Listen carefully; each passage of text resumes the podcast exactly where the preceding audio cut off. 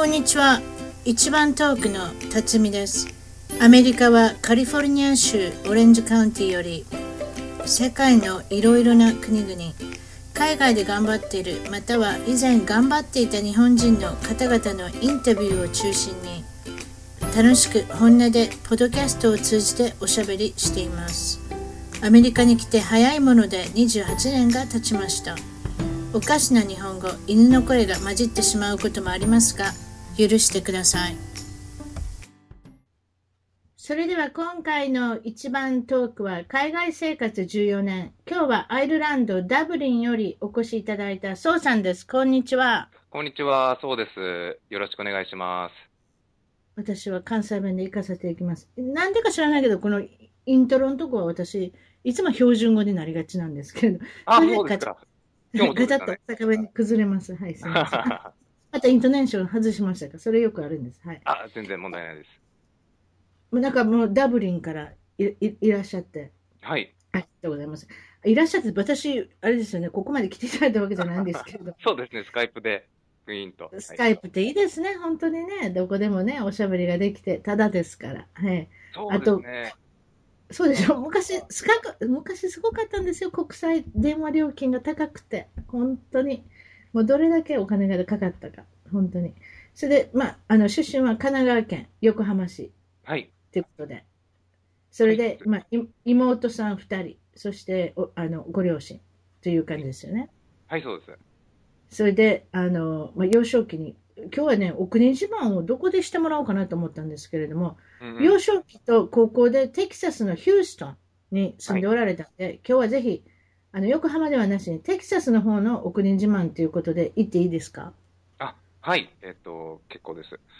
そうですね。あのーまあ、自慢できるとしたら、あの、まず、あの、広いことですね。あの、めちゃめちゃ広いめちゃめちゃくちゃ広いですね。で、東京、日本と比べ、日本が、えっと、2.5個入るとかっていうくらいの大きさで、うん。で、あの、でかいことは、えっと、いいことだみたいなのが、あの、なんとなくその、キャッチフレーズになってそて。うですよ。テキサスサイズってどこでも書いてありますからね。そうそうそうそうそう。あの、で、あの、映画館とか行くと、普通はその、えっと、スモール、ミディアム、ラージじゃないですか。はい。でも、テキサスはテキサスサイズっていうのがあって、そうそう。なんでもテキサスサイズって書いてあるの面白いな。そう、だから、あの、ポップコーンとか頼むと、そこのポリバケツぐらいの大きさのポップコーンがやってきて、ねあれ面白いね。どこでもテキサスサイズって書いてあるねんね。はい。まあ、うんだから、肥満度も、あの、何年か前は、あの、全米1位だったらしいんですけど、すごい自慢ですね、それは。そうです ね。これは自慢していいのか、あの、あれなのか、あれでも。でもついつい言うんでしょうね。テキサスサイズがた頼みたいわけじゃないんですけど、でも口に出てくるんでしょうね、テキサスを背負ってるから。そういうのがあるんじゃないですか。結構みんな頼んでますね。で、その、一つその、大きいのを頼んで、うん。家族とかで分けるのとか、かと思いきや、うんあの、一人ずつそれ頼んで、人が頼んでるんですか？私もそれまで分けるのかなってそんなことないんですね。ああ、ないそうですか。ね。はい。あとね、私、ちょっと、あの、覚えてるんですけど、いや、私もね、実はテキサスとゆかりがあるっていうか、あの、ちょっと縁があるんですけれども、あまあ、あの、主主人の、あの、まあ、学校の加減で2年ほど私、ロサンゼルスと行ったり来たり行ったり来たりして、オースティンに、あの、あー住んでたんですよ。もう半ば半分住んでたんですね。人ですね。えーし首都ですね。あの、その時はあんまり何もなかったです。今はなんか随分栄えてるみたいですけどね、あの、ハイテクの、それこそ企業とかがず随分なんか、あの、うん進出してるみたいな感じですけれども、うん。それでよく見たね、ワラバーガーっていうね、バーガー屋さん覚えてます？あ、はい、わ覚えてます。ワラバーガー。実は私食べたことないんですよ。なんでかというと、うちの主人があんまり美味しくないって言ったんですけど、そうです。覚えてます？ワラバーガー、はい、ありましたね、ヒューストンにも。食べたことあります？あります。えーっと、ただ僕のお気に入りはあれでした。えっと、ジャック・イン・ダ・ボックス。逆に僕好きだった好きだったんですか？はい。面白いなあの会社はユニークな、あれですね、あの、コマーシャルの仕方ですよね。なああ、そうそうそう。常にいつでもなんか、こう、メニュー変えてはんねんね。なんか、そうですね。限定商品ばっかりでやってるような店ですよね、あれってね。そうですね。あと、タコスがあって、あの、ジャック・イン・ダ・ボックスは。何がある？ポコス？タコス。あ、タコスか、ごめん。ポコスって何かなあ、タコスね。タコス、はい。タコス、あそこのタコスってね、美味しいので有名なんです、実は。あ、そうなんですか。うんあのーでも、だいぶ前なんで、あのーおぼんやりしてますけど、タコスが1個ね、30セントとかそういうレベルで買えたんで、めっちゃ安いですね。それ、うんどうやって儲けてるんですかね。わからないですね。あのーで、あのーで、高校終わってちょっとお腹減るじゃないですか。はい。で、あの、で、高校、その、で、先ほど言いましたけど、テキサスってとにかく広いんで、はいその、高校とかもその車で通学するんですね、自分の。はいはいはい。そうですね。はい。で、だからその帰りもその車で、その高校の敷地出て、で、すぐその高校の敷地出たところに、その、えっと、ジャック・イン・ザ・ボックスジャック・ザ・ボックスよ買ったんですか？はい。うん。で、そこのドライブスルー行って、で、タコスをはい、まあ、3つ4つ買って、まあ、それでも1ドル50セントとかそういうレベルですけど、1ドル50セントとか5つ買ったわけですか？はい、4つ5つ買って、それ食べな5がら帰つぐらい食べれるでしょうね。ティーンネイジャーの方やったら。ティーンネイジャーの方って5つぐらい食べれるでしょうね。食べれましたね、はい。全然。うんうんねえ。それでまあ、あの、テキサスの有名なのは、あスポーツのチームもたくさんありますよね。だからもう、もうはいアストロズっていう野球チームもあるし、レンジャースっていう野球チームもあるし、はい。テキサンズっていうフットボールのチームもあるし、あとカーボーイズっていう、えっとフットボールのチームもある。はい。そしてバスケットボールはスパーズ。あ、ロケッツです。スパーズもあるやろ？ロケあロケッツはヒューストンやね。はい。で、スパーズがサンアントニオ。はい。それで、もう一つ何やったっけ？ダラスが忘れたぞ。えーと、ダラス、ダラスありますありましたよ。ああ、忘れたな。あの、白とブルーの、あの、あの、なんとか9番っていうあのビジネスマンが持ってるチーム。もう何でもいいわ。ああー、ありましたね。あ、忘れてしまったやろ？ごめん。おおばちゃんもそう。。マーベリック。あ、出た出た出た。よかった。それ思い出せへん。だいぶ昔の記憶なんで。マーベリックス。そうそうそうそうそうあれ。あれ思い出せへんかったらもう寝られへんな。うん。そうですね、気になっちゃいます。うん。ほんで、あの、アストロドーム覚えてるやろ？ヒューストンの。アストロダム、はい、覚えてます。あれまだあれやで、あんねんで。何にも使うもあ、のあるねんまだあります。か？あるねん。実はなんか、ビヨンセっていう歌手のお父さんが買いはったとか、なんかそんなんちゃうかったっけな。そうなんですか？え、でもなんかしたい時何もしてないね。結局、私その辺の近所のホテルに泊まりましたよ、去年。へえ。うんそれでね、うん。どうぞ。アストロドームは、あの、その、日本人が結構いたんですけど、ヒューストンは。はい。あの、うちみたいにその転勤族が。ではい、その、で、まあ、あの、毎年一回その野球大会みたいなのやったんですけど、はい。えっと、えっと、ある、その、何年だったか忘れたんですけど、なんかその年、たまたまそのアストロドームが安く借りれて、うん。まあ多分その日中のその、数時間とかそういう多分駒だったんですけど、そこを貸して、えっと、野球大会やりました。本当？それはすごいな。はい。会社が多分出してくれたんじゃないかなと思うんですけど、それってまだ現役で使ってる時ですか？アストロドームを。えっと、多分そうですね。だから、しオフシーズンでたまたま空いてて、ですごい安すご。いな。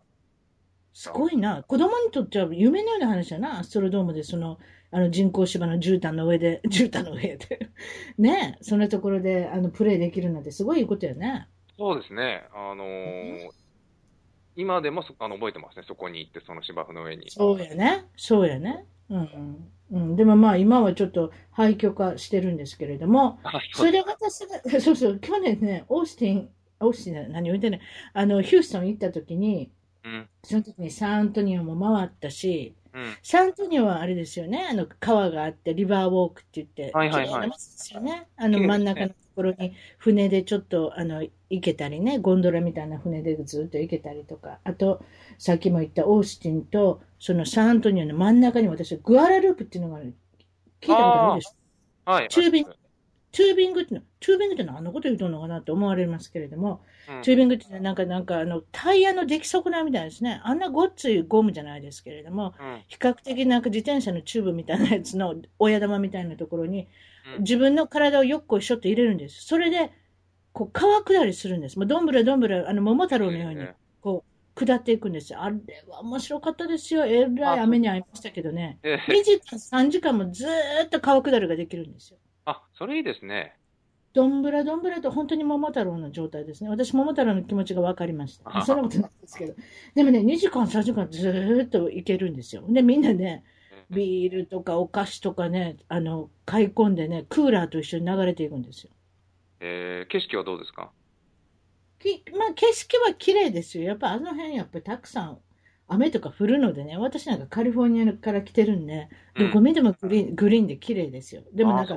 お大雨に遭いましてね、それはそれでなんか雷が鳴って怖かったです。子供はギャーギャー言ってましたけどね、まあ、あの、たまたま橋があったので、橋の下で隠れさせていただきましたけれども、まあそういったところで、グアラループっていう、その、あの、有名なところもあるんですね。川下りっていうか、その、できる。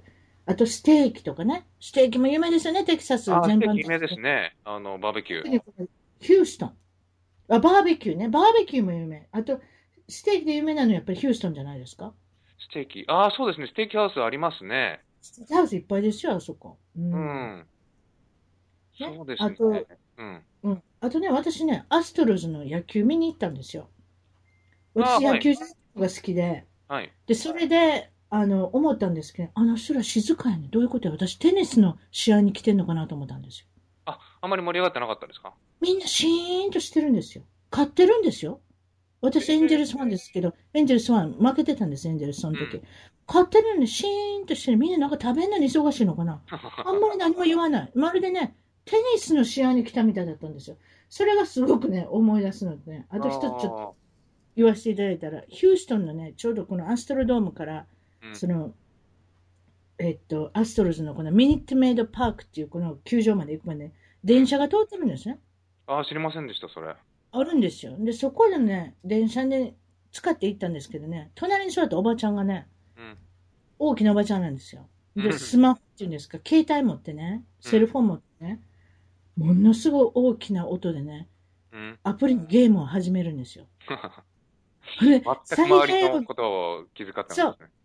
そう。あんまりカリフォルニアは見ないね、そういう方ね。でもヒューストンの、なんか、いわゆる、すっごい大きな音で、ちょっとどうにかしてくれ、パンパラパンパンパンパンパンパン、パパパパパパパパってこと全部こ音聞こえてるんですよ。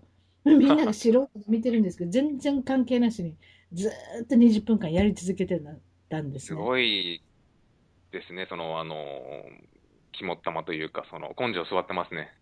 え、こ根性座、いや、あの、体も座ってましたよ。ものすごい大きかったです誰もあの人にこ、あの、それやめてくれって言える人がいないんじゃないかと、負ける感じですね、おばちゃんね。うんなんかそれがなんかヒューストンでなんかすごい印象で、あの、残ってますね。えーで、また今度、今度はちょっと、あの、方向変えて、今住んでるところっていうのは、アイルランドのダブリンっていうことで、そんな感じでいいんですか？はい、そうです。そうですねそうですよね。あの、どんな感じですか？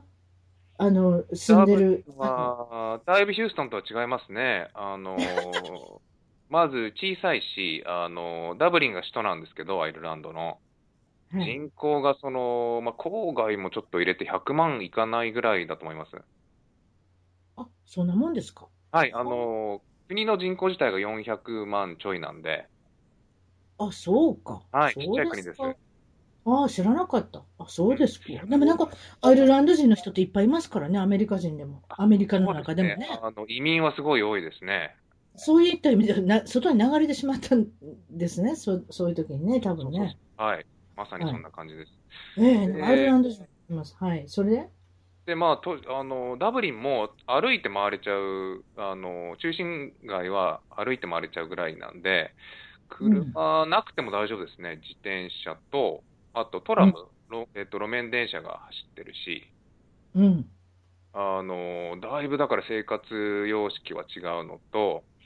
あとは気候が全然違いますね。やっぱりあの、テキサス、特に南部、ヒューストンだと、あの、まあ、暑い時は40度超えて、そうですね。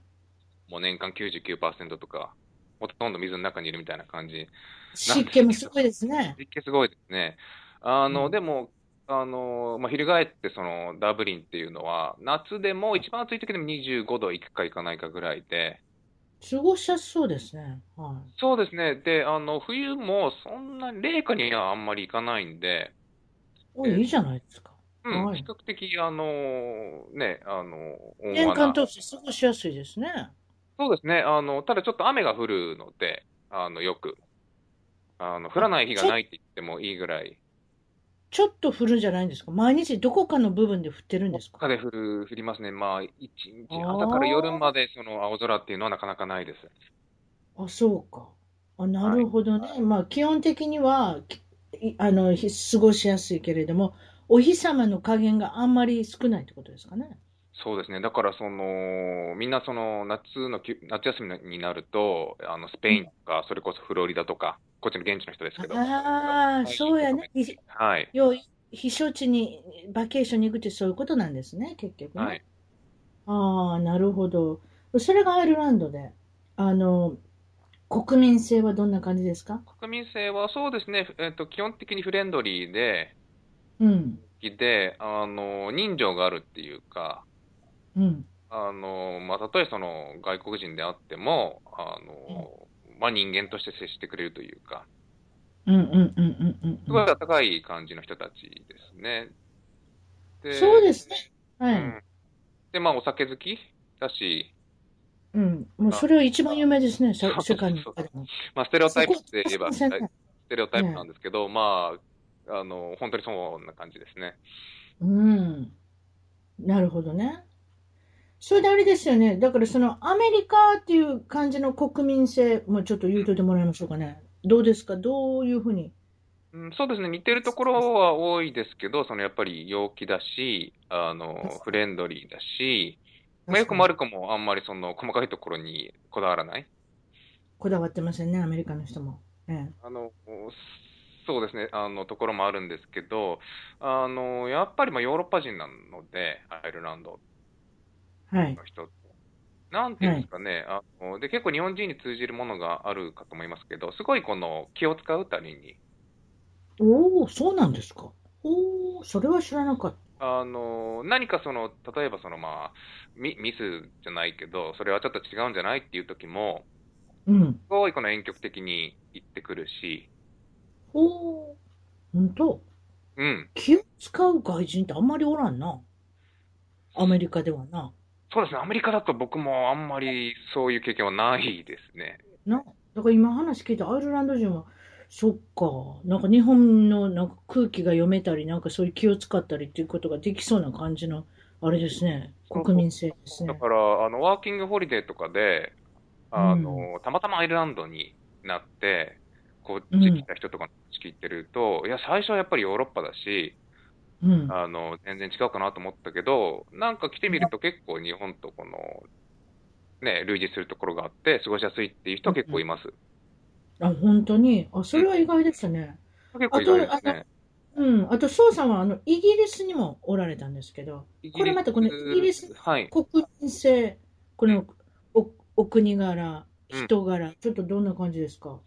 そうですね。やっぱりアイルランド人とイギリス人って結構、あの、似てるところはありますけど、やっぱりそうですね。で、あんまりその、一般化ししたら良くないですけど、はあの、やっぱりイギリスって昔は階級社会で、い。そうですでね。今もやっぱそういう、うん、名残があるんで、いますね。はいはいや。っぱりその、学歴とかその、育ち？育ちね。大きいですね。うんはいとかの違いで、まあ、先入観を持って人を、えっと、見るときもありますけど、うんうんやっぱりアイルランドって、まあ、その、1922年にイギリスから独立するんですけど、はい。で、まあ、あの、まあ、その逆にすごいそこを意識してっていうのもあるんですけど、まあ、そういうものを否定して、えっと、はい。まあ、みんな平等、はい。えっと、にこの接しようっていうのが、えっと、やっぱりある気がしますね。うーん、なるほどね。あと、イギリスのヒューモア、ユーモアの違いですか、それありません？なんかウィットに飛んでる会話みたいなところだけれども、ちょ、ちょっとなんか、あ、この、アイルランドとかイギリスとか違いますでしょ？そうですね。まあ多分、アイルランドとイギリスのユーモアはまあ、えっと、結構近いんですけど、アメリカと比べると、そうそうそうそうそう。あの、やっぱりイギリス、アイルランドの方がその皮肉が入ってるというか、あの、なんていう、ストレートにただそのなんか馬鹿げたことをやって、あの、面白いっていうふうに思う人はあんまりないですね。えっと、ちょっと野球で言う、なんか野球で言うたら言うてはったね。そうですね。まあ、あの、まあ、アメリカ人の会話を野球で例えると、多分直球を投げ合う感じ。あ、100マイルのね、いるの。高速球みたいなね。そうだと思うんですけど、イギリス、アイルランドはどっちかってこの変化球、フォークとかシンカーとか。そんな感じですね。ちょっとなんか変化球っていうのがなんか似合ってる言葉ですね。そうそうそうそう。だからそ、ある意味予測できないっていうか、あ、そんな、そんなとこ行くの？みたいな。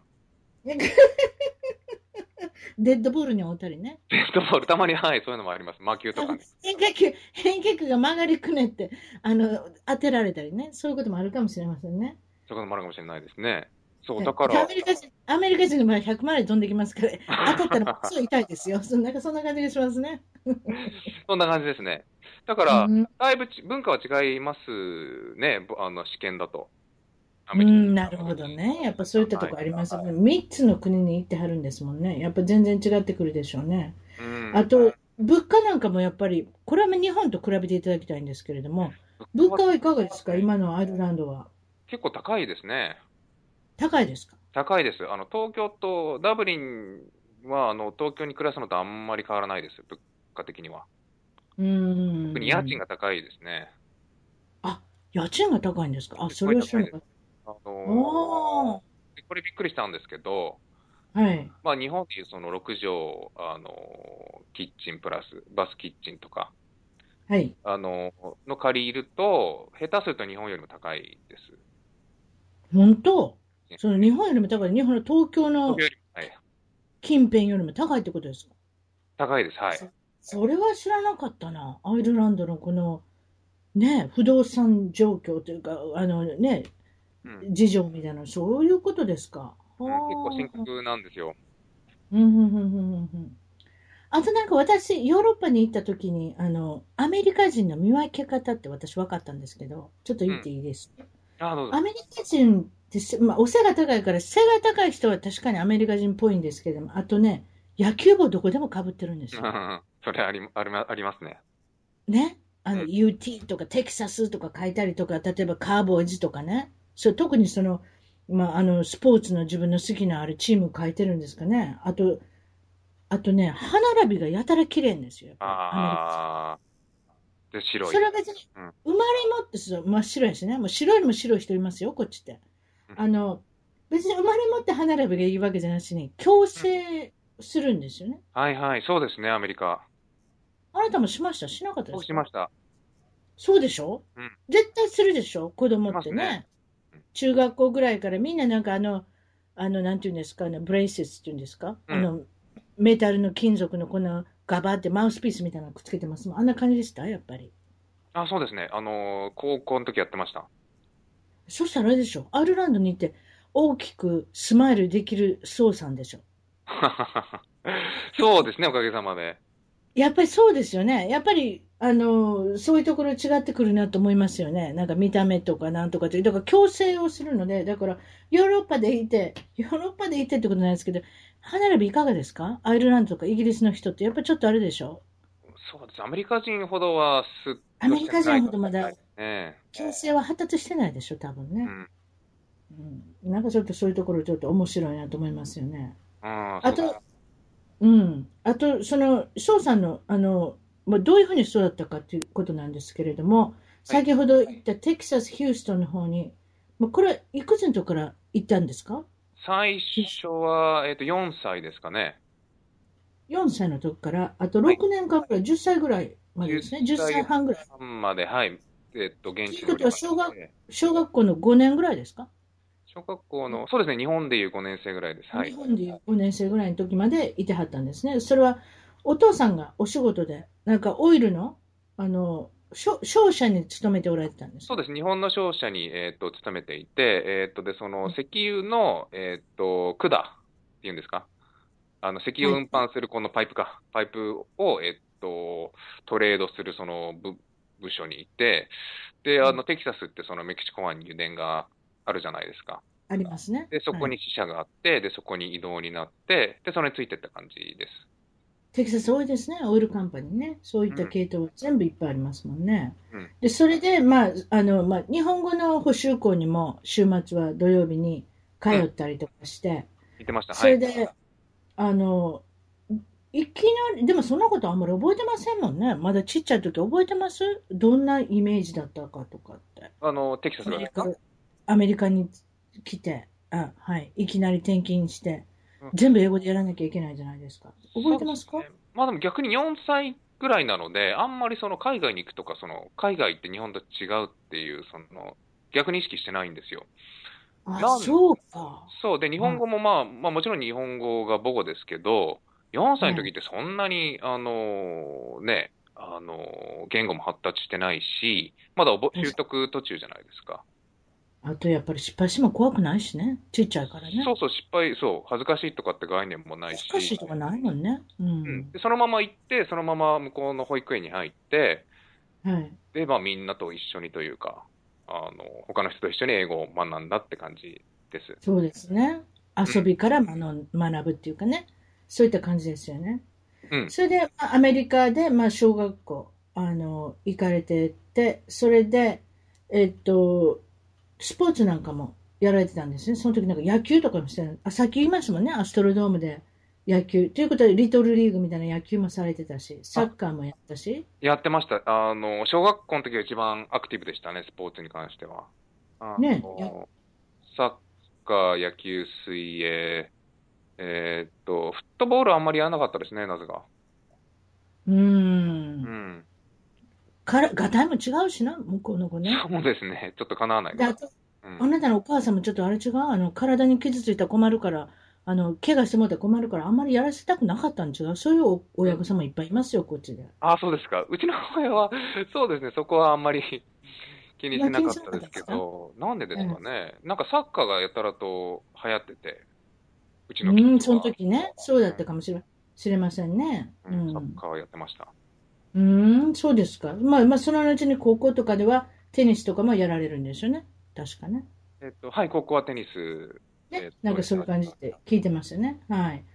まあ、それで、まあ、日本に帰国することになって、今度は、えっと、あれですか、ご両親が、まあ、高校受験せんでいいから、私立の中学に行きなさいってアドバイスもらって、私立の中学に行くんですか、そうですね。で、えっと、帰って、あのーまだ受験とかもよく分かってない時だったんですけど、うん。あのーまあ、結局、高校に行くときに、あのーはいどっちにしろ受験しないといけないから、公立だったら。うんじゃあ、うんあのー受験をして、えっと、中学の段階で受験をししておくと楽だよって言われて、うん。あーあ、そうなんだ、じゃあ受験しようっていう感じで、えっと、やったんですけど、やっぱりその、日中学校があるじゃないですか。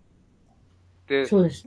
それ終わると塾に行かされて、はい。勉強漬けみたいな、あの、まあ、それは普通だと思うんですけど、その、あの、多くの、えっ、と、日本人の小学生にと私っては立中学校行く小学校5年、6年の子っていうのは大変ですよ、その時はね。はいで、それがすごい、あの、カルチャーショックっていうか、うん。うんあの、向こうだとそうですね。アメリカは特に何も心配しないでも高校までは入れますもんね。ご近所でね。行ってればね。はい、だから高校受験がないんですもんね。アメリカはね。そういった意味ではね。はい、そうです。うん、だから日本は中学校で受験するか、高校で受験するかって、この2つしかないわけですから。はいだ。からアメリカにいたらまた違ったことになってたと思いますもんね。そういうふうに思いますよね。やっぱり。あの子供心に多分そういうふうに思ったでしょうね。なんでこんな塾とかいっぱい行かなあかんのかなってね。もっと遊びたいのにって思いましたよね。あ、えっ、と、思いました。はい。うん。それでまあ、あの、スムーズに中学、中学受験も済んで、その中にも何人か帰国子女っていうんですか？外国から、あの、えー、宋さんみたいに、もっと外国に住んでたみたいな方もいおられたんですね。あ、えっと、数人いました。えっと、で、中1の時に、えっと、一人、ニューヨークに、えっと、同じように何年か住んでた、えっと、方がいて、うん。で、えっと、で、先ほどおっしゃってた通り、その、テニス部に入ったんですけど、はい。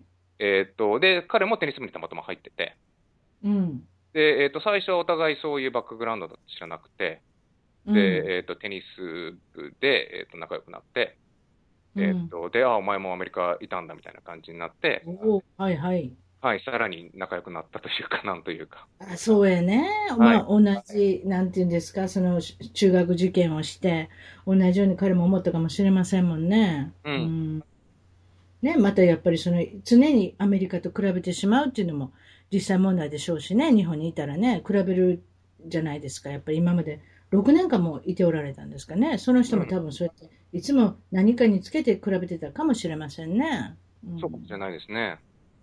すっと中学校のこの雰囲気には入れたんですか？別にそんな問題はなかったんですか？お友達と例えば、うん。あの、っていうこともなかったんですか？あんまり。それはなかった？そうですね。うんで、やっぱり、いや、中学校はすごい大きな変化でしたね、自分の中では。まず、その、小学校から中学校に上がるし、あはの、で、小学校は地元だったんですけど、い。えーはい。中学校は、えーっと、東京？えーっと、その時は千葉に住んでて、はい。で、やっぱりその通学電車をそうね、制服着て、朝は制服着てね、学ラン着てね。それであの、あれですか、あの、な、な、なんなんていうんですか、あの、切符持ってね、切符じゃない、なんていうんですか、あれ。あの、えパスみたいなあ、やつ。定期。はい。定期持って、で、それで一人で行くわけですか、電車に揉まれながら。たくさんいるでしょ、人は、はい電車の。いました。朝も早うから行かなあかんわけでしょ？はい。ねいや、結構、あのーうん、あ、カルチャーショックっていうか、まあ、すごい変化でしたね、自分の中では。で、え。学ランも来て、そうですよ。はい。やっぱり車での社会ですからね、ヒューストンではね。うんだから、はい。それで電車で通うって言っても、あれでしょ、何何分ぐらいの、1時間ぐらい乗ってるんですか？その時間ぐらい、い。はい、乗ってました。うわ、大変。それ座れないでしょ？そんな朝から。座れないですね。はあ、それはカルチャーショックですね。人に揉まれて。それで、学校に着いても半分しんどいな、もうな、疲れてるな、おばちゃんでも疲れてるわ、1時間。もう着いた段階でもう疲れてるみたいな。はい。ねえ、あ、まあ、そういう感じですか。それでそうこうする間に、中学校を卒業されて、今度はまたお父さんがヒューストンに戻ることになるんですか？そうなんですよ。せっかくそのね、受験して、これでもう、そうですね。うん、安泰だと思ったら、また行くよって話になる。ええええ。またそれも同じ場所に、今度はまた、はいその小学校の時に一緒に行った仲間と会えるっていうような、うん。同じぐらいの距離の、同じその学校区の高校に戻っていくんですね。はい、そうです。はい。どうでしたか？その昔懐かしい小学校時代のお友達と会えて。うん。いや、なんかその、で、すごい、あの、懐かし、懐かしいし、あの、同じ友達ないと嬉しいっていう気持ちもあったんですけど、うん。やっぱりその、Hey, what's up, bro? って感じですか？ん ?What's up? なんかそんな感じですね。ブロー、ブローって言うじゃないですか、こっちの up, ね。bro? そうですね。そんな感じでフレンドリーにあの迎えてくれたんですけど、うんやっぱりその、中学をへ経ると、あの、大人になるというか、もっと、あの、うんやっぱりちょっと変わるじゃないですか、性格も。そうですね。うちのあの息子とか娘のこと見てたら、小学校の時のお友達で仲良かった子も別に今はそんなに仲良くない。違う、やっぱり、うんあの、お友達が見つかってますもんね。だからやっぱり違ってくるんでしょうね。やっぱり皆さん成長して思春期とか迎えてね。やっぱりこの好みが変わるっていうかね。新しいお友達ができて。で、アメリカの高校では、あの、女性なんかもうあれでもね、女女子生徒なんかみんなお化粧とかしてね。ああ、そうですね、みんな、すごい。ませ、ませた感じだし、あと、うん。女子生徒は結構日本の女子生徒と違ったでしょ？どんな感じでした？あそうですね。で、あの、その、中、日本の中学が男子校だったんで、あ、そうか、言うてたな。うん。うん、いそもそも女性がいるのが新鮮だったし、あ、そうやな。世の中には地球上には 女性がおったこと忘れとって、お母さん以外女性じゃなかったもんね。そうですね、そうです、はい。うんまあだからそれがすでに、あの、結構、あの、ショックでしたけど、で、やっぱりそのおっしゃった通り、その、日本だったら大学に入ってお化粧とかするじゃない。うんませませた感じに見えますよね。こっちのこと、ちょっとマスカラだけでも入れただけでも、おおって感じになりますもんね。そうそうそう。だから、うん、結構ショックでしたね、最初、その、高校に行った時は。女性のアプローチも違うでしょ日本の人と。やっぱりちょっとなんか、あの、違いません？そうですね。あのまあ、日本のその、特に中学生とか高校生って、シャイというか奥ゆかしいというか、そうですね。えっと、アメリカ人、また、てまあ、テキサスしか知ら知らないですけど、まあ、すごいフレンドリーっていうか、積極的というか、はい。で特にやっぱり中学校だとまだ女性の方がその全然その大人、あの精神的に。ええなんで、なんか、振り回されてましたね、男子生徒は逆に。そうですね。女性が仕切ってますね。こっちってね。何でも。うん私はこれしたいのって言って男性は、あ、そうかって聞いてあげてますもんね。そんな感じです。はい。あとドアも持ってあげなきゃいけないでしょ。あなたもそういうことあると思いますけれども、日本でそんなことしなくてよかったのに、女性とかね、みんなにこうドアとか持たなきゃいけないじゃないですか。そうですね、そういうのもありました。うーん、確かに女性はそういった意味では、日本の女性と違いますね。うん。あの、強い意志を持って行動されてますね、こっちの人の方がね。そうですね、そういう方が多かった気がします。男子生徒はどうですか？男子生徒は、そうですね、で、やっぱりその、フットボールとか、あの、うんサッカーとか、スポーツをすごい頑張ってやってる、えっと、男子生徒が花形で、うん、ああ、そうね。持ってて体育系強いね。体型、はい。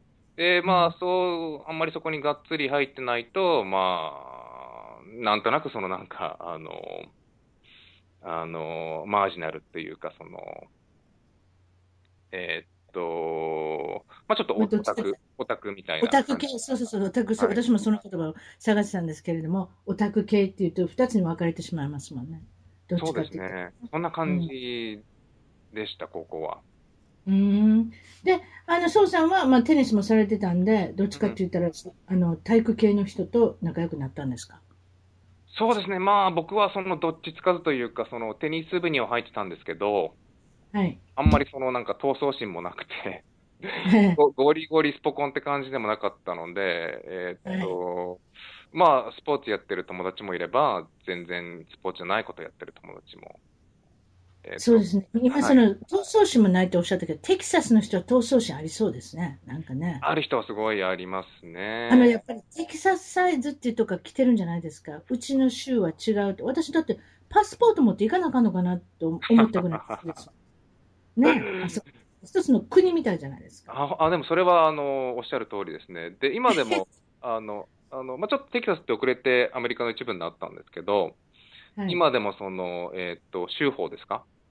はい州。法に、えーっと、まあ、テキサスは、えーっと、まあ、国民投票をして、国民っていうかその州投票をして、えーはいアメリカから独立することができるっていうのが、条項があるんですよ、今でも。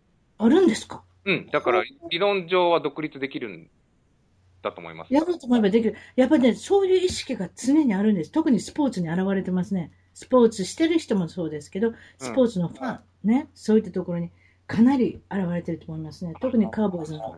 カーボーイズのオーナーがそういう感じがしますけれども。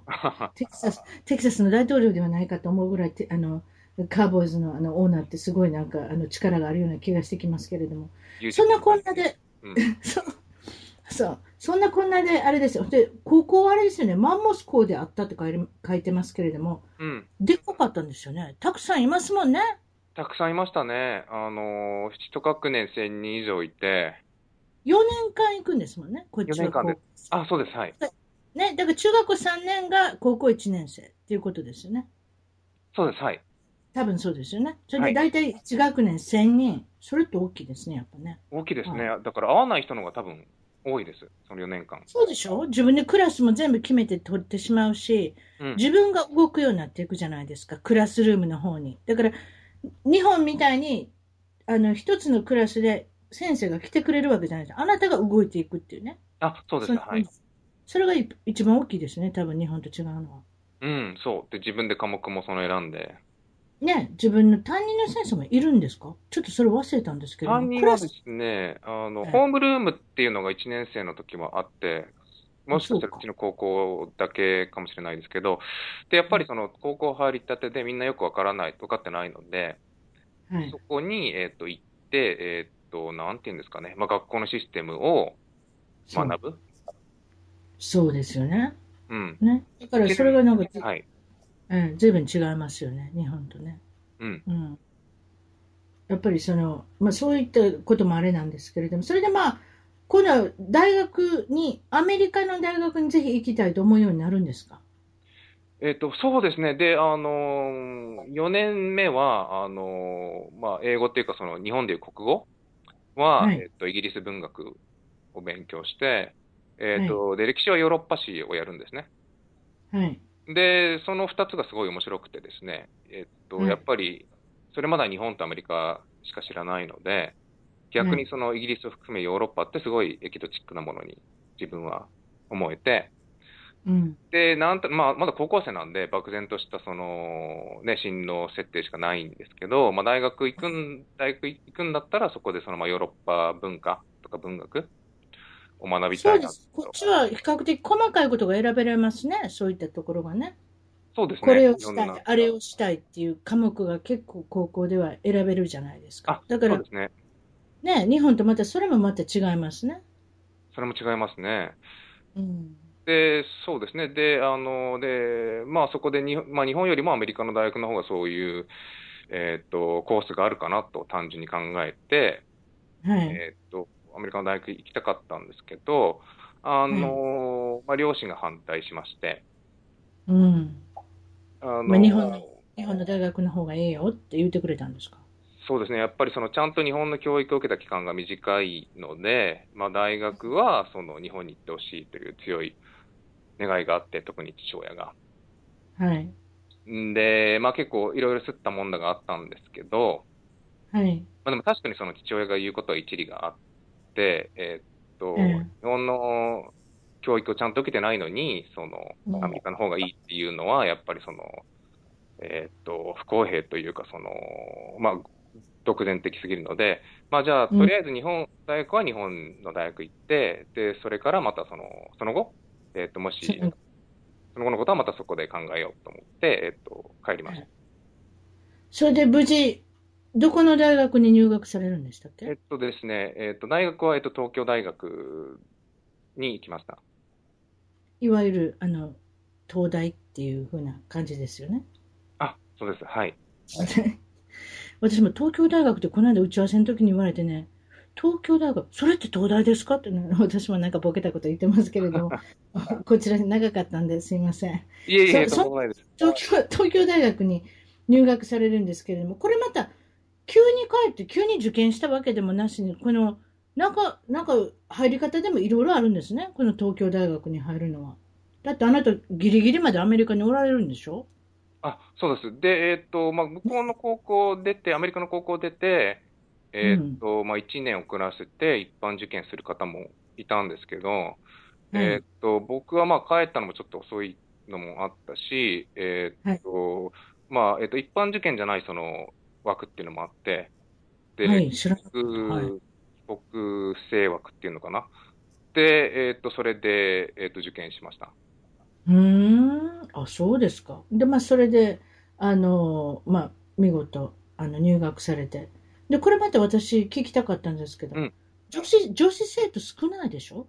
東京大学。ないですね。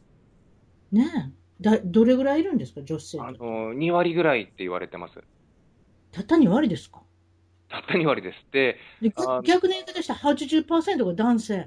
そうなんです。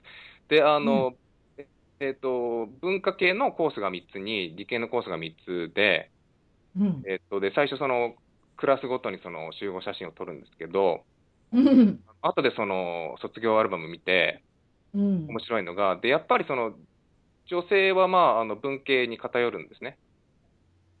あ、そうか。はいはいはいはい。だからそうでしょうね。文化系のクラスを見ると、まあ、半々のクラスとかもあったりするんですけど、え理系のクラス見るともうほぼ男子校みたいな写真。100%ほぼ100%もうあれですか男子がいっぱいいるわけですかそうですかあなたはそしてあの今話を聞いてたら文系の方ですね。だだからこれはどういったあの専攻されてるんですか？あ、えっ、とですね、僕は文、えっ、と、文化三類っていう枠に入ったんですけど、えっ、と、まあ、大きく分けると、まあ、人文系？文学部とか、えっ、と、社会学部とかに進む人が多いんですけど、えっ、と、で、僕はですね、ちょっと変わったコースに進みまして、はい。えー、学科名なんだっけな、教育文化学科の、えっ、と、比較日本文化論っていうコースなんですけど、ほうほうほうほう。なかなか面白い感じですね。長ったらしいんですけど、まあ、そのまあ日本文化を研究、まあ、ちょっとあの研究するんだけれども、ただ日本文化だけを見るんじゃなくて、えっ、と、はい他の国の文化とかと比べて、えっ、と、比較してってことですね。はい、そうです。はい。それで、うんあの、大学院も同じ東京大学、東大の大学に進まれて、はい。で、今度はアイルランドの文化の方に興味を持ち始めるんですか？そうそういう感じですか？そうです。で、あの、卒業論文は沖縄のことで書いたんですけど、はい。で、最初沖縄のこともうちょっとやろうかなと思ってたんですけど、はあの、まあ、一応比較文化、比較文学なので、い。はい。まあ、いろんなその国の文学の授業を取ってみなって言われて、うん。指導教科に。で、うんいろんなの、その、えっと、取ってみたら、えっと、たまたまその一つがアイルランド文学で、はい。で、アメリカ、今までその読んできたアメリカ文学とも違うし、はいイ。ギリス文学でも違うし、うん。で、さっきのその野球のアナロジーに戻りますけど、はい、ど。アイルランド文学もやっぱりあれなんですね、あの直球ってよりはそのカーブ、あの変化球、変化球ですか？あ変化球、えー読んでてこの、え、こんな展開になるの？みたいな文学が多いんですね。おおーなるほどね。ああ、なかなか面白いですね。で、それにえ合えってしまって、ええ。はい、今に至る感じ。で、今度はだから大学院を出られて、今度はもうやっぱり、今度はヨーロッパの方に行こうと思うんですね。やっぱりそれをやっぱり追求ししていこうと思って、お勉強したいと思ったら、今度はイギリスのケンブリッジですか？はい、そうです。英文科の方に、もう修修士課程、マスター課程を、あの、に入ら、あの、入学されるわけですね。はい。ということは、これはいわゆる大学院ですか？あ、そういう感じです大学院。はい。そうですね。あれ、びっくりしたでしょ？またその英英国の英語、 British English っていうのはまた違ったでしょ？ヒューストンは特にね。あ、もう全然違いますね。あの、対極なんじゃないかって言えるぐらい。もうヒューストン、How are you, honey? ってここんなんですもんね。そんな感じです。はい。で、それがどうなるんですか ?How are you, honey? がどうなるんですか？えーっとまあ多分、あの、言ってる、使ってるフレーズは一緒なんですけど、アクセントが全然ブリティッシュ。How are you? とか。ああ、なんかちちょっと冷たい感じですね。まあそう、そう聞こえるかもしれないですね。そうそう。で、やっぱり使う単語とかも日常レベル、日常生活レベルで違うし。違うねん。私ね、英、英国やって、まあ、イギリスの映画見るだけでもね、キャプション出さなあかんねん。あの、字幕出さなあかんねん。わからん時があんねんもん。何言うてるいやでも、わかります。そんな感じでした、僕も。ものすごい頭集中しやんの分かれへんねん。だから疲れんの、私、イギリスの映画見たら。その英語を理解するだけで疲れるから、絶対字幕出してねって言うねん、私は。うん。いやでもわかりますす。うん。慣れるまではやっぱり大変です。そう、そう。なんか、それなりの、なんかいろ、うん何が違うって言われたら、なかなか難しいんですけれども、言い方違いますよね。なんかいろんなことでね。うん。はい。まあそういったご苦労もあるんですけれども、まあとりあえずは、その、まあケンブリッジの、まあ大学院を1年行かれて、うん。それで、どうでしたか？あの、学校も違いました？漢字は。でも学校はあれか、いろんな国から来てる人もいるから、ちょっとそれはあれですか？アメリカと、アメリカのその高校と比べるのもあれですけれども、あと大、日本の大学院と比べてどうでしたか？あーそうですね。で、なんか、あのー大学院は確か3分の1がその海外から来てるっていう、そうですね。で結構国際的な感じなので、うん。あのーまあ、イギリス人だけじゃなくて、いろんな国の友達ができたので、えーっと自分としてはす、えーっと過ごしやすかったというか、これがそのイギリス人だけの中に放り込まれたら、まあ、ちょっと肩身狭い思いもしたかもしれないですけど、はい。えーっとそういうのもなくて、えーっと、そうですね。で、なんかやっぱりイギリスはいろんな伝統があって、伝統とか決まりとかがあって、で、これは何百年も前からこういうふうにやってるから、うん。これをやりましょうみたいなっていうのがあって、歴史の国ですね。はい。でアメリカはそういうのがあまりないので、そうですね。国が若いんでね、あんまりね。うん。そう。で、まあ、それがおも面白いな、そそのイギリスのそういういろんな決まりがあるのが面白いなっていう時もあれば、うん。なんでこんなことやらなきゃいけないのってちょっとめんどくさいなと思う時もありますよそうそうね。はい。どっちかっていうと、ヒューストンのボーイがで来たわけですからね。どそういう感じですよね。そうですか。それで、あの、まあ、アイルランドの方で今度は博士号、博士課程の方に今は現在、あの、在籍してるっていうことでいいんですか？今度はなんでまたこのアイルランドにポンって飛んだんですか？イギリスから。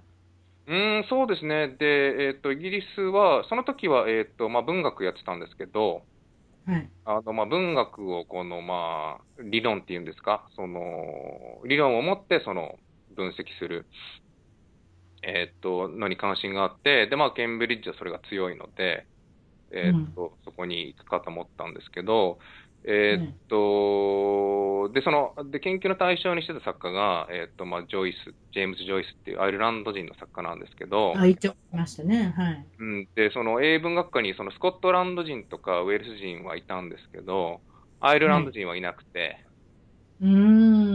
で、やっぱり、あの、で、何、その、みんな、その先生方、まあ、博士課程、その後もジョイスやるんだったら、えーっと、まあ、アイルランド行って、アイルランド人について、えーっと、うん。やった方がいいよって結構言ってくださって、うん。で、やっぱりアイルランド人じゃないと、ジョイスの作品ってちょっと分かりにくいところがあるって、えっと、まあ皆さん言うので、あ、じゃあ、そしたらもう現地に行こうと。ね。うん、はいジ。ョイスに生まれ育ったアイルランドに行って研究して、まあ、あのお勉強したらいいんじゃないかっていうことで今に至ってるわけですけどこのジェームス・ジョイスさんっていうのはちょっとあれですね駆け落ちをしてイタリアとかに行ってしまうんですか？なんかそうです。実はアイルランドになんか捨ててあの女性の方に、うんあれですか？追いかけてしまうんですか？そんな感じですか？そうですね。えっと、22歳の時に、あの、まあ、あの、奥さんもアイルランド人なんですけど、と一緒にその、アイルランドを、えっと、出て、えっと、その後、まあ、イタリアとかフランスとかスイスとか、えっと、ヨーロッパ大陸の方を転々としながら、まあ、作品を書いたっていう人なんですけど、そうなんですね。それで結局故郷には帰られ帰られなかったんですよね？この方ね。はい、まあ、その短い一時帰国はあったんですけど、もう基本的にはずっと、はい、大そうです。あー何を感銘を受けたんですか、ジョイスさんの。なんか、アイルランドでやっぱりたくさんのあれでしょ、ご兄弟と一緒に育っておられたんでしょ、多分このジェームス・ジョイスっうん、て方は。うん。はい、そうです。うん。やっぱりそんなところで、なんかあったかみを感じる。なんかあったかい感じがしますよね、アイルランドの人ってね。なんかそういう、たくさんの家族で育ち、近所の人もいっぱいいて、なんかみんなで世話好きな人のイメージがあるんですけど、そんな感じがしません？アイルランドって。あ、えっと、結構そんな感じですね。うん。そういうことが感じられましたか？やっぱジョイスのこのあの作品に文学の。うーん、で、ジョイスは、えっと、まあ、でそれがその、あの、一般的なアイルランド人なんですけど、うん。ジョイスは結構、その逆なんですよ、実は。逆か。あの、むしろ、アイルランドのそういう制度が窮屈で、あ、窮屈で。はいはい。で、それで飛び出しちゃうのがあるんですけど、うん。えっと、まあ、だからある意味アイルランド人らしくない作家なんですけど、自分が興味を持ったのは、うんあの、また野球に戻りますけど、あ、どうぞ。私大好きです。戻ってきました。まあ変化球みたいな作品を書くんですよね。なんだこの本はみたいな。ほう、そうですか。そう。で、うんなんでこんな本書くんだろうっていう、その、えーっと、不思議な気持ち、あのーから始まって、うん。で、なんかパッと読もうと思っても読めないんですね。うーん。すごい変わってて。うーん。で、やっぱりその、すぐ読めないと気になるんで、じゃあちょっとなんかわかるまで、もうちょっと読んでやろうと思って、ああ話の展開が、そして予想がつかないってことですかね。はい、そんな感じです。ああそれはそれであれですね、興味深いですよね、読者にとってはね。ほうそれでちょっとあの余談なんですけど、ゲーリック、その一部の人がうん、ゲーリック語、アイルランド語を話せるっていうのがあったじゃないですか。うん、はい。そうですねでアイルランドってその、えっと、公用語が2つあって、はい。で、第一公用語がアイルランド語、まあ、ゲイリックなんですけど、で、英語は第二公用語なんです。はい。ただ、えっ、と、まあ、第一公用語なんですが、アイルランド語っていうのは、でも、使用してる、その使用、えっと、率がすごい低くて、総人口の多分数パーセントしかいないです。ではで、まあ、ダブリンだとほとんど、えっと、アイルランド語は、えっと、聞かないですね。その西側のちょっとその、えっと、すごい片田舎みたいなところに行くと、今でもその、アイルランド語を使ってる人がいますけど、い。はい。えっと、それ以外は全然、えっと、あ、まあ、でもアナウンスとかは両方でや、両方でやってますね。アイルランド語と英語で。本当？はい。ただ、アイルランド語の方が全然何言ってるのかわからない感じですけど。アナウンスって何ですか？その、どっか行った時にアナウンスするときは絶対言わなきゃいけないという決まりがあるんですか？はい、おそらく。く、おそらくそうだと思います。あの、路面電車とか、次の、えっと、駅は、などこどこですって言うじゃないですか。そんな時に言うんですか？言いますよ、わざわざアイルランド語で。はい。面白いな。ほんで、ある、ほんまに数パーセントの人しか理解できないようなことをうんわざわざ言わなきゃいけないんですか、言わなくちゃいけない、はい、とも、と思います。そう決まりでしょうね。例えばカナダ行ったらフランス語と英語とどっちも表記しなきゃいけないじゃないですか。それ、そういった感じのつながりでしょうね、多分ね。うん。それで、あの、まあ、今は、えーっと、もうすぐこの博士課程は卒業になるんですか？そういう感じでいいんですかね？あ、そうです。今、今年いっぱいで終わらせようかなっていうふうに、えっと、計画してますけど、まあ、果たしてどうなるか。まだまだですよね。ええはい。それで、いつも選んでいただくんですけれども、あの、ゲストの方に、今日も洋画のトップ5を選んでいただいたんですけれども、うん。あの、ご本人から言っていただきましょうか。これは別に順位と関係ないっておっしゃって、5本勝手に選選びましたっていうことでいいんですかね。あ、はい、勝手に選べました、本当に。えっと、順それじゃ私が言いましょうかね。マイ・フェア・レディ。これ1964年に作られた、はいオードリー・ヘップバーンが主演してるやつですよね。はい、そうです。どうどうでしたか？えっと、これは多分見たのは高校生とかの時で、いやえー生まれてますよ、あなた。多分生ま生まれてないでしょ？ん生まれてないでしょ？まだそそんな時に。初めての公開の時には見てないでしょ？ただクラシックの映画を見たんですね、それね。あ、そうです。はい。高校生の時に、その、多分再放送かなんかの見たと思うんですけど、やっぱりイギリス文化っていうのが、エキゾチックなものに、あの、移ったんですね。で、その、まあ、労働階級出身の女の子が、そうですねえ。ーっと、実験として、その、まあ、いわゆるその上流階級のアクセントとを始めて、その、まあ、レディーにその、仕立て上げられる話。になっレディーになるように、えー一生懸命頑張るんですね。えーそう。で面白いですね。うん、そういう階級、やっぱりその制度の風刺だと思うんですけど、そういう階級ね。制度っていうのも、すごい、あの、面白かったし、あの、うん異質なもので、アメリカとは。確かにそうですね。アメリカのヒューストンから見てたら大変なものがあったでしょうね。そうそうそうそうそう。こんな英語を喋ってるのに、こんな社会があるのかなって、そんな感じですよね。こんな感じです、本当に。次はカサブランカ。はい。いや、私、また、カサブランカとマイ・フェア・レディって、このあの2つを見て、私、70歳のおじさんと喋ってるのかなって。どっから来たんですか？この1942年ですよ、これ、カサブランカは。はい。これもそうですね、古い映画なんですけど、これも多分アメリカで、えっと、みえっと、最初に見て、で、向こうってその、まあ、いろんなチャンネルがあるじゃないですか、テレビの。そうそうそうそう。ね、クラシック映画ばっかりやってるチャンネルもいっぱいあるもんね。うんで、おそらくそういうチャンネルで見たと思うんですけど、はい。あのーなん、これはまあ、ハンフリー・ボガード主演の。そうですね。イングリッド・バーグマンって綺麗な女性ですね。あのそうそうそうそう。はい、で、あの、で、あ、君に、君の瞳に乾杯って知ってます？フレーズ。ん？聞いたことあるけど、ちょっとあんまりわからない。で、教えてください。なんかその、あの、歯が浮くような、その、あの、なんていうんですかね、あの、口説き文句なんですけど、えうんー そういうこと。それがカサブランカで使われてて。え私実は見てないんです。すいません。あ、そうですか。うんで、あの、なんていうんですかね、あの、ハンフリー・ボガードのダンディズムみたいなのに、ちょっと憧れて。そうですね。ダンディといえば、ハンフリー・ボガードって感じですもんね。はい。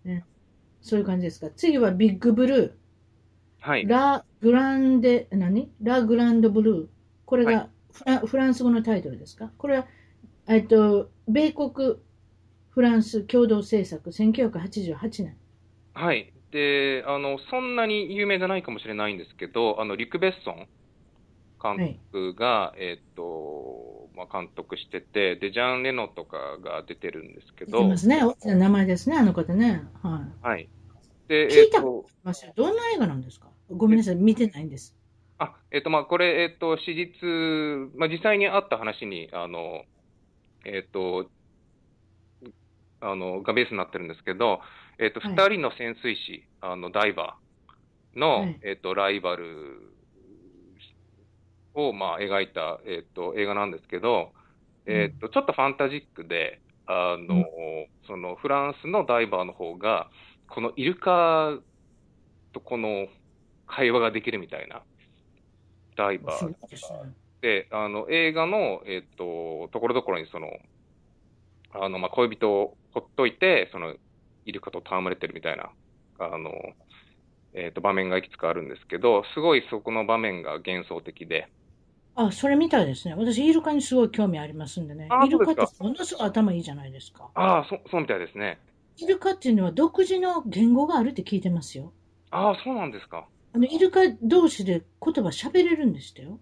へだからえ。会話をしてるみたいですよ。だからそういったことがものすごく、あの、知能が長けたというか頭のいい動物なんですよ。だから私もそれ見てみたいですね。だから今その会話をしてるっていうのは嘘じゃないと思うんですよ。多分なんか、はいそういったことが今まだまだまだ研究段階ですけれどもね。うん。あの、おしゃべりをしてるってことを聞いてますよ。あとは次はビッグ。これは BIG のビッグですが、トム・ハンクスの作品で1988年。はい。いい映画ですね。私は大好き。はい。ああ、そうですか。ええよね。なんかね、あの、い非常にあの印象に残るシーンがいっぱいありますよね。例えば、あの、おもちゃ屋さんで戯れたりね。そうそうそうそうそうそう。うんあの、えっと、ハートソウル弾く場面ですよね。うん。そう、あそういう、そういうとこですね。はいはい。はい。あだのあのその体は大きいねんけどね。体は25歳ぐらいの男の子ですよね。頭の中は10歳ですよね。多分あ、そうです。はい。そういうことですね。だから10歳の子が乗り移ったっていうか、まあちょっとうまいこと言えませんけれども、うん。あなたが見た時と同じぐらいの年だったんですか？その男の子が。そうです。あの、小学校で、えっと、まあ、英語というか国語の時間に、まあ、先生がちょっとその日あんまりその、教えたくなかったのか、今日は映画見ましょうみたいな話になっうん、それて、ようありますね。アメリカの先生。はい。うん。で、ビッグを選んで、で、やっぱりその年がその、主人公と似通ってたうん。っていうのがあって、すごい共感して、うん。で、そのさっき言ったそのおもちゃ屋さんで、その床にそのおもちゃのピアノを、ピアノを模したその床があって、で、そこにそのピアノに足を触れると、それが鳴る、ピアノみたいになるみたいなそうですね。おはい。もちゃがあるんですけど、それで弾いてた曲が、ハートソウルっていう、ああ、そうやったんですオールディーズなんですかね、あの、ホーギー・カイ・カー・マイケルうん。お覚えてるな。私なんかそんなこと忘れてしまった。何の歌まで弾いてるまで。あ、そうですか。はい。で、それがすごい、あの、気に入っちゃって、その曲が。おお逆にね、そっから、あの、す好きになったんですか、その歌が。あ、そうですか。あれは、でもトム・ハンクスってどの映画に出てもいいね。いいですね、味がありますね、彼は。ビッグだけじゃなくて、もう何でも、どの映画でも3倍ぐらい良くなりますね、あの人が出たら。そうですね。やっぱあの、空気を作る能力はすごいですね。なんか自分のものにしてしまう。すごいと思う。あの人すごいと思う。だからもう、何、アカデミー賞、主演男優賞2回ぐらいもろてるんですが、まだもらえると思いますよ。あの人そうでこそ、すね。本当に100年に一遍の俳優さんじゃないですか。そういった意味では、人の、やっぱり何でも言うけど、2倍、3倍も良くなると思います、あの人が出たら。うん、うんあ、あの、同感です。最後はキングススピーチ、2010年。これはいい映画でしたね。いい映画ですね、これ。うん、うん、いい映画でした。まああの、コリン・ファースっていう人もすごい上手ですけどね。演技うまいですね、彼。うまいですね、あの人は。あのあの人でなかったら、これまた違った映画になったかなってたかもしれないです。それぐらい、あの人上手でしたね。そうですね。で、なんかたまたまインタビューをその見たんですけど、で、やっぱり今おっしゃった通り、まあ、やっぱり王様の英語だから一番そのすごい綺麗な上流階級の英語じゃないですか。そうですね。でもコリン・ファースはどっちかっていうとそのミドルクラス、あの中流の出身なんで、はい。やっぱりその、まあ映画もアクセントのついての話ですけど、えっ、と、彼自身もそのやっぱりその王様が喋るようなアクセントを習得するのがす。ごい大変だって言ってました。はあ、なるほどね。まあ、あれ見てたらわからないですけれどね。でもやっぱりわかんないですよね。うんこれは本当の話ですか？違うんですか？これは、あ、本当の話です。えっ、と、本ジョージ、当の話ですよね。はい。ジョージ6世っていう、その、えっ、と、イギリスの、えっ、と、王様の話なんですけど、本当に彼は、あの、喫音っていうか、どもりで、どもりですよね。はうん。で、あの、どっちかというと、その、やっぱり王様がどもってるっていうのは恥ずかしい話じゃないですか。い。そうですね。でも、でもその陰ですごい努力をしてしてたことは、むしろこの、なんと、まあ、素晴らしい、まあ、美談だっていうことで、まあ、あの、多分映画化されたと思うんですけど、あの、うん、そこら辺の、だから史実をうまくその映画化してるのも、えっ、と、いいなって思いました。うん。あれはすごくいい。あの、私もおすすめですね。私のこの10本選んでくださいって言われて、私、これ入れるか、入れるかもしれませんね。それぐらいいいですね。はいい映画ですね。うん。それで、あの、お酒なんかも飲まれるでしょ？もちろん、あの、アアイルランドの人のことをお酒飲め、お酒飲めっておっしゃってましたけど、じあのご自身も飲まれるでしょ？それはどんな、あの、お酒飲まれるんですか？そうですね。ももっぱら、もっぱらビールですかね。ビール。さすがヒューストンで座っただけあって、ビールの方に行きます。あそうの、ですね。うん。どんな感じのビールですか？ビールは、あの、今はなんかその、えーっと、なんていうんですか、あの、あの、ローカルビールっていうか、その、市販じゃないビールが、えーっと、流行ってますけど、そうですねこっちもね。どっちかっていうと、その、ギネス？あのあ、アイルランドの有名な黒ビール。有名ですよ。もう、アイルランドといえばギネスですから。ギネスといえばアイルランド。あはいの、黒い、黒っぽい色のやつですよね。はい、そうです。うーん。あ、あやっぱりあの味に好きになって他いけないでしょうね、多分ね。そうですね、やっぱりすごいパンチがあってコクがあるんですけど、で、最初は飲みにくいなとか思ってたんですけど、はい。それに慣れちゃうと、はい。他のビールがちょっと水っぽく感じちゃう時そうもある。でしょ？うん。そうでしょうん。見た目からしてもなんか、あれですもんね。結構、まがまがしい感じ。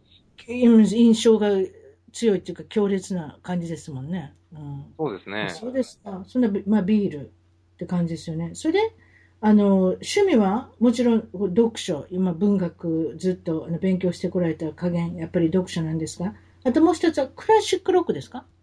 そうですね。あの、最近のも好きなんですけど、あの、で、これは父親の影響かもしれないですけど、まあ、70年代の、えっ、と、ロックが好きですね。どんな感じですか？どんなバンドがいつもあその聞いておられるんですか？有名なところだと、レッド・ゼッペリンとか、はい。えーっと、ジェフ・ベックのバンド、ベック・ボガートアピはいはいーとかはいはい。まあ、そうですね、ロッド・スチュワートっていうと、ちょっとまあ、ロックってよりはなんか、ポップにいっちゃいますけど、ねロロックとポップの間ぐらいですね、あのおっちゃんはね。おっちゃんっていう言い方すいませんけど。うんうん。あと、ピンク・フロイド。ああ、やっぱり来ましたね。うんう。ちのし、うちの主人と似てますね。ピンク・フロイドは一番やとか、レッド・チェッペリンは一番やとか、もう子供嫌がってますけどね。あ、そうですか。車で流れてきたら、あ、消してとか消してとか変えてとかって子供は言うてますけど、なんでレッド・チェッペリンを変える必要ない？そうですね、今聞いても新鮮じゃないな、新鮮なんじゃないかなって、えっと、思いますけど。うん、うん。うんあの、この間揉めましたね。あの、盗作したってやつ。あれ、勝ちましたね。あ、勝ちましたね。ああれ、勝ちましたね。うん、あの、レッド・チェッペリン、俺は取ってないって言ってたのが通りましたね。うん、いやー、あれは、えっと、良かったです。あのー相当高い弁護士連れてきたんでしょうね、あれね。でしょうね。あのーで、久しぶりにその、えっと、ロバート・プラントとジミー・ページえいましたけど、すごいなんか仙人みたいな感じにえ。なってて、ちょっとびっくりしました。そう、そう、あの人らね、不謹慎な生活してきたからね、岩のような顔してるでしょ。そうですね、やっぱりなんか若い時の無茶がたたってるでしょうね。そう、多分そうだと思いますよ。私、普通の一般人であんな顔してる人おらへんと思う。だから、生きてんのが不思議なぐらいじゃないですか？悪いこといっぱいして。いやー、あの、そう思います。うん。だから、千年って言うと、本当にその言葉が、私も実は見たんですよ。いや、何これって思ってしまった。ごめんなさい、笑ってしまったわ。あと、だから、あと、ローリング・ストーンズのキース・リチャードとか、なんかもう、生きてんのが不思議みたいな人がいるじゃないですか。あれもなんか奇跡ですね。あれだけあの方もなんか、か結構不謹慎な生活がたたってるっていうの顔されてますよ。ええなんか岩、ええなんか岩、い岩みたいな顔感じですよね、皆さん。千人っていうのも面白いですけど。それじゃあ、あの、さい最後になったんですけど、これ5年後っていうの何されてると思います？あの、宋さんっていうのは。何されてるというか何したいですか？そうですね。まあ、少なくとも、あの、博士博士論文を書き終わっていたいですね。そうですか。それって大きい仕事ですよね。やっぱ5年ぐらいって、あの、タイムラインを見て、見とかなきゃいけないんですよね、やっぱね。ですね。うん、で、まあ、多分、上位数の研究はしてると思いますけど、うん。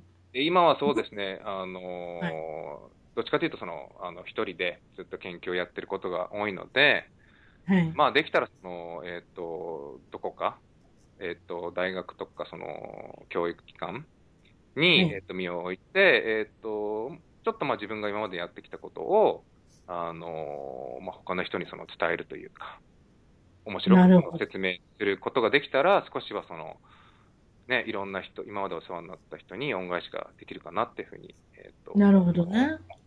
どの国に行きたいとかあるんですか？これ、卒業して。そうですね、あんまあ、どこにでもその、えっ、と、雇ってくれるところがあれば、どこにでも行きますけど、えええーともし選べるとしたら。